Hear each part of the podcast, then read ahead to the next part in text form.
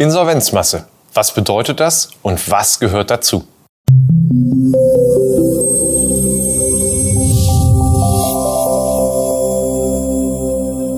Guten Tag und herzlich willkommen. Mein Name ist Daniel Hermann.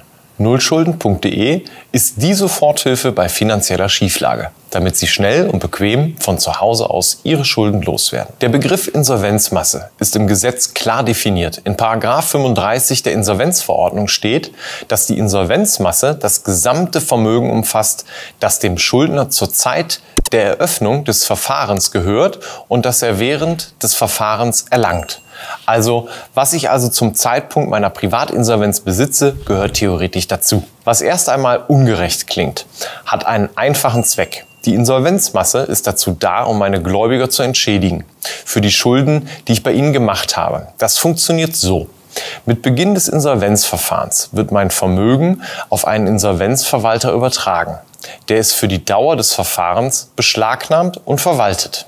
Er begleicht damit letztendlich die Schulden bei den Gläubigern soweit mein vorhandenes Vermögen eben reicht. Auch die Verfahrenskosten, die mit der Privatinsolvenz auf mich zukommen, werden davon bezahlt. So gesehen ermöglicht die Insolvenzmasse den eigentlichen Prozess der Schuldenabtragung eines Schuldners im laufenden Privatinsolvenzverfahren. Wie schon erwähnt, gehört zu der Insolvenzmasse neben dem bereits vorhandenen Vermögen auch das, was während meiner Insolvenz an Vermögen dazukommt. Dazu gehört auch mein Einkommen, das ich durch meinen Job verdiene.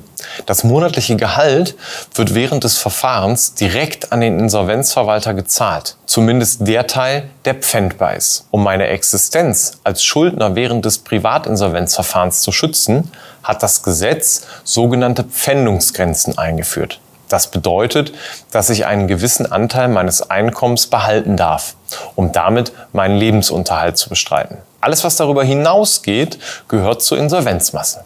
Neben dem Einkommen zählt zur Insolvenzmasse auch das sogenannte bewegliche und unbewegliche Vermögen. Zum beweglichen Vermögen gehört das Barvermögen, das zum Beispiel Bargeld, Schecks und Bankguthaben umfasst. Denken Sie also unbedingt daran, rechtzeitig ein Pfändungsschutzkonto einzurichten, bevor Ihr Konto gesperrt und gepfändet wird. Mit einem sogenannten P-Konto können Sie zumindest einen gewissen Freibetrag vor der Pfändung schützen. Weitere Informationen dazu erhalten Sie auf der Webseite schutzkonto.de. Hier können Sie alle Schritte direkt einleiten, um so viel Barvermögen wie möglich vor der Pfändung zu schützen, bevor Ihr Konto gesperrt wird. Den Link finden Sie wie immer in der Videobeschreibung. Daneben gehören zum beweglichen Vermögen auch alle pfändbaren Gegenstände, wie zum Beispiel Luxusartikel, die ich nicht zwingend für den täglichen Bedarf brauche. Zum unbeweglichen Vermögen zählen beispielsweise Immobilien oder Grundstücke, die ich als Schuldner besitze.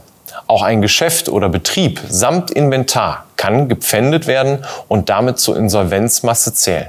Außerdem gehören auch etwa Ansprüche aus Versicherungen, Forderungen und Rechte zur Insolvenzmasse. Allerdings gibt es hier Feinheiten. So dürfen beispielsweise Urheberrechte nicht ohne Einwilligung des Schuldners in die Insolvenzmasse überführt werden. Erlöse von Nutzungsrechten können dagegen in die Insolvenzmasse fließen, genauso wie Patente, die dem Schuldner gehören. Hier wird von Fall zu Fall entschieden, je nach Schuldensituation und persönlicher Lage des Schuldners. Sollte ich während meines Privatinsolvenzverfahrens erben, muss ich außerdem die Hälfte meines Erbes abgeben. Auch wenn es selten vorkommt, selbst Gewinne wie zum Beispiel beim Lotto muss ich als Schuldner in dieser Zeit abgeben. Es gibt aber auch Dinge, die Ihnen nicht weggenommen werden dürfen.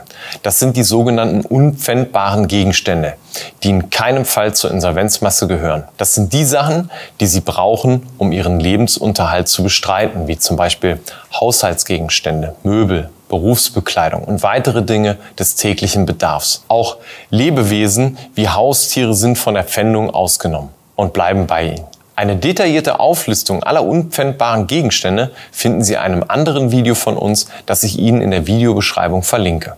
Darüber hinaus kann mein Einkommen nur zu einem gewissen Anteil gepfändet und damit in die Insolvenzmasse überführt werden. Der Freibetrag, der sich nach der individuellen Situation richtet, bleibt in jedem Fall monatlich zum Leben übrig. Auch fremde Gegenstände, die mir als Schuldner nicht direkt oder vollständig gehören, sind von der Insolvenzmasse ausgeschlossen. Falls ich also einen Gegenstand geleast habe oder noch nicht ganz abbezahlt, muss ich diesen an den Eigentümer zurückgeben. Das regelt das sogenannte Aussonderungsrecht. Auch Vermögen Das ich nur verwalte, aber eigentlich Eigentum Dritter ist, fällt nicht unter die Insolvenzmasse. Fassen wir zusammen. Die Insolvenzmasse umfasst mein gesamtes Vermögen als Schuldner, welches ich vor und während des Privatinsolvenzverfahrens erlangt habe. Die Insolvenzmasse wird dazu verwendet, um meine Gläubiger zu entschädigen und die Schulden abzutragen. Auch wenn die Privatinsolvenz einige persönliche Entbehrungen und Einschränkungen bedeutet, hat man durch sie die Möglichkeit, nach einem dreijährigen Verfahren schuldenfrei zu sein. Wenn auch Sie wissen wollen, ob Sie alle Voraussetzungen für eine Insolvenz erfüllen, dann machen Sie unseren kostenlosen Insolvenzcheck, den Sie bequem von zu Hause aus durchführen können. Starten Sie am besten gleich, völlig kostenlos und unverbindlich auf nullschulden.de.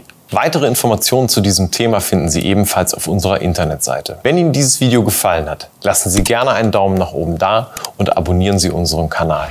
Sollten Sie noch Fragen oder Anregungen zum Thema dieses Videos haben, dann nutzen Sie gerne die Kommentarfunktion unter diesem Video. Vielen Dank fürs Zuschauen, machen Sie es gut und bis bald.